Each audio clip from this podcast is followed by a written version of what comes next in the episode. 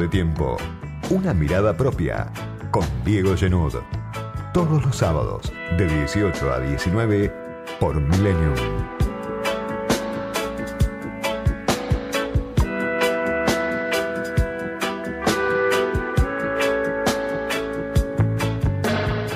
Después de la tensión en la cúpula, después de las diferencias expuestas que forzó la derrota, después de la presión de la vicepresidenta sobre el presidente, lo que vimos todos, después del cambio de gabinete, vino un nuevo equilibrio de poder en el frente de todos, en el gobierno, inestable, como todo en la Argentina, como todo incluso en este momento en que gobierna una alianza oficialista, en que gobierna el peronismo, el actor que se suponía podía gobernar la crisis.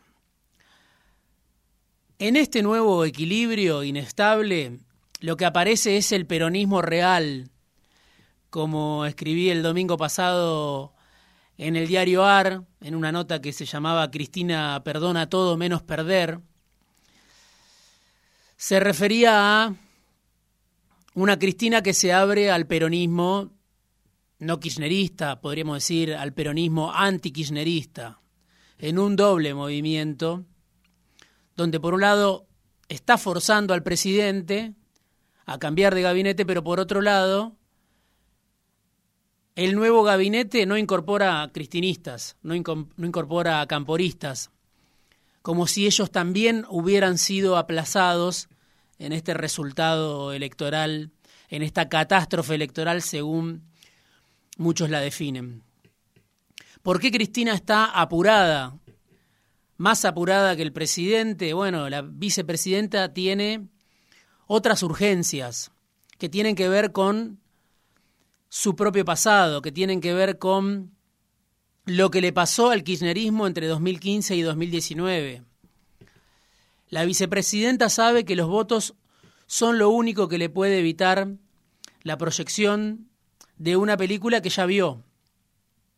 La división del peronismo, el aislamiento del kirchnerismo, la ofensiva de Comodoro Pi, con un kirchnerismo que quedó arrinconado entre los márgenes del sistema político y la cárcel. Lo que pasó entre 2015 y 2018, 2019, pero que se inició en 2013. Por eso en los últimos días, después de las PASO, incluso algunos antes, decían que había olor a 2013, al principio del fin para el kirchnerismo, cuando Sergio Massa rompió con Cristina y el Frente para la Victoria se fue desgajando de manera inexorable.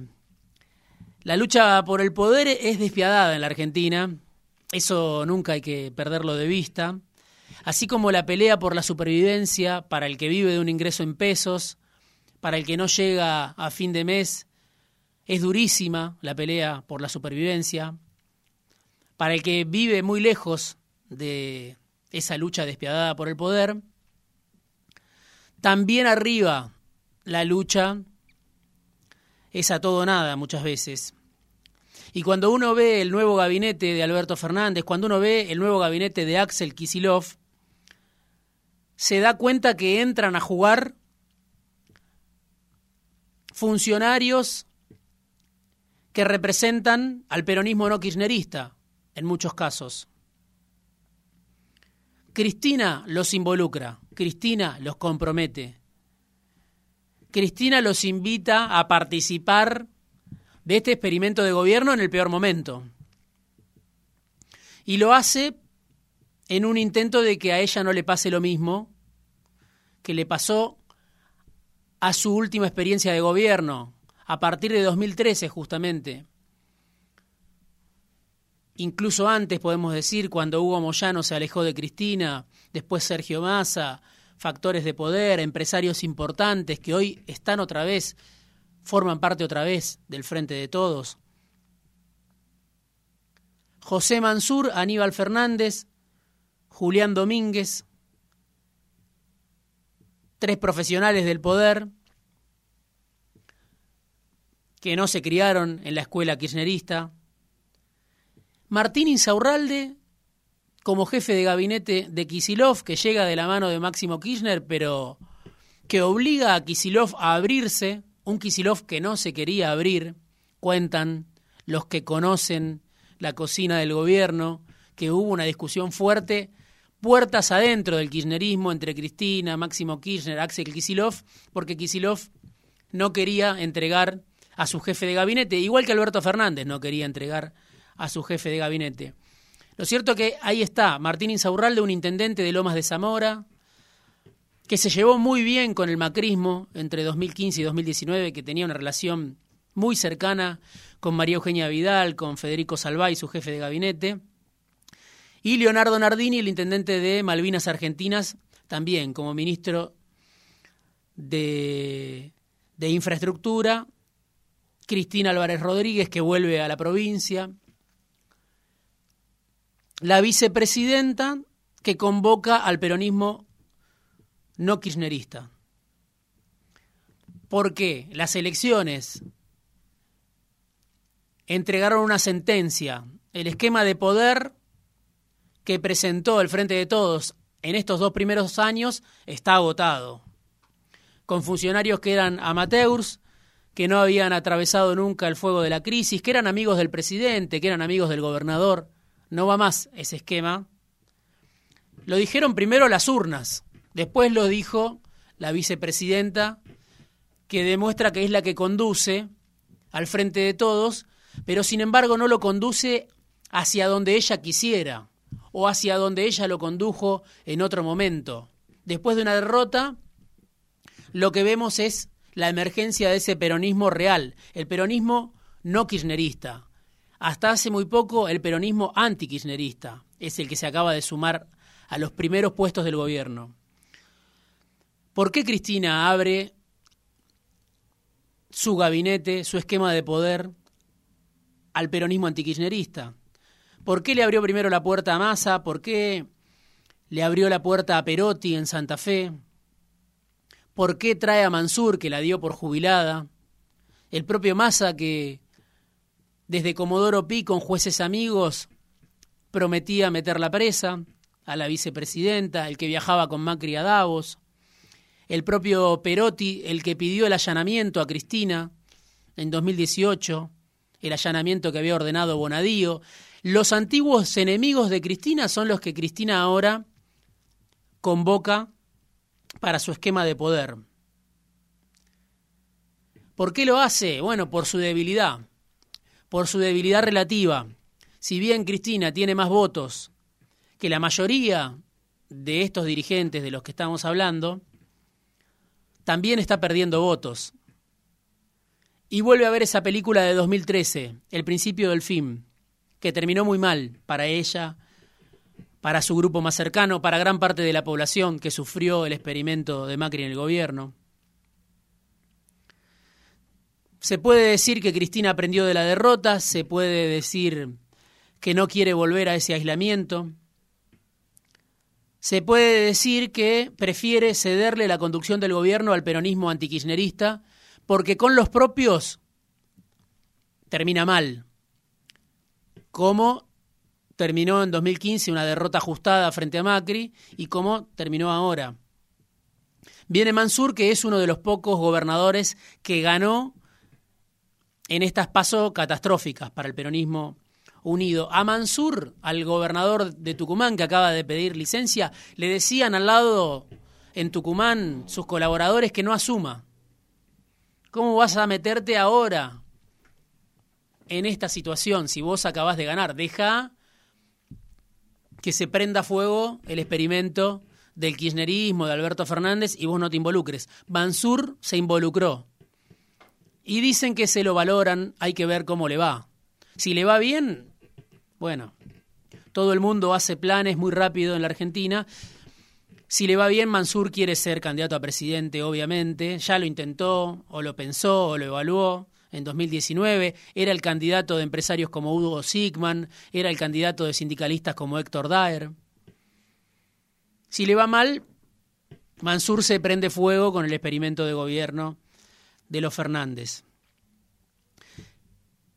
Con Mansur, con Insaurralde, con Massa, con Perotti, quizá con alguien más después de noviembre, se sigue hablando de redrado, Cristina también busca una tregua con el establishment. Parece asumir la vicepresidenta que no tiene otra salida, que ir hacia el rumbo que marcaba el peronismo antikirchnerista. Parece la vicepresidenta que le cede los primeros puestos a esos dirigentes, algunos que la querían ver presa, algunos que votaban el allanamiento a su casa, algunos que decían que su ciclo había terminado. ¿Hay un viraje del gobierno? Pareciera que sí. Un kirchnerismo que asume que con los suyos solo puede perder y necesita del resto del peronismo en los primeros puestos, no en lugares marginales.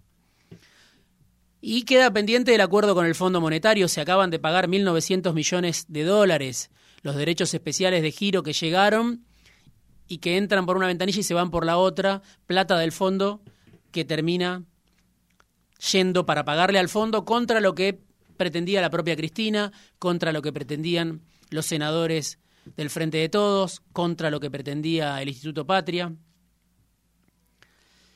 Y ahora se abren dos etapas, una que ya comenzó, con medidas que anuncia el gobierno para cambiar el humor social, un gobierno que intenta hacer ahora lo que no hizo en su momento, la actualización del impuesto a las ganancias, la suba del salario mínimo vital y móvil, que va a terminar con un incremento del 52% en marzo del año que viene, mucho más de lo que en su momento se pensó, un 29%, claro. La inflación se fue devorando los ingresos. Y a partir de febrero de 2022 el salario mínimo va a estar en 33 mil pesos. Hoy está en 28 mil, poco más. Viene un nuevo IFE, puede ser para algunos sectores informales, muy focalizado, según lo que dijo el ministro de Trabajo, el sobreviviente Claudio Moroni, un incremento en las jubilaciones, pensiones. El gobierno que tira la carne que le queda en el asador tratando de recortar la diferencia. Nadie piensa hoy en ganar en el frente de todos, pero lo que se busca es recortar esa diferencia para después, para el tiempo que viene después de noviembre. Por eso digo, dos etapas una etapa hasta noviembre, donde el gobierno intenta revertir el derrumbe del salario, de los ingresos, de las jubilaciones, lo que lleva ya tres, cuatro, cinco años en la Argentina. Y después de las elecciones habrá que ver, según el resultado, en qué redunda este equilibrio inestable de poder. Primero dentro del frente de todos, después en el tablero del poder más grande. Después de las elecciones y según el resultado empieza esa otra etapa. Ahí, para el peronismo se impone un desafío todavía mayor. ¿Cómo llegar con aire a 2023? ¿Cómo salir airoso de la discusión con el fondo, la, presión por una devaluación, la lucha contra la inflación y al mismo tiempo con una sociedad que está muy, muy deteriorada por esta caída sistemática en el poder adquisitivo. Después de noviembre empieza una nueva etapa, un desafío para el peronismo que tiene que ver cómo resuelve la ecuación con el fondo. Y un desafío, uno más, y van ya tantos para la sociedad, que entra después de noviembre en una nueva fase de incertidumbre.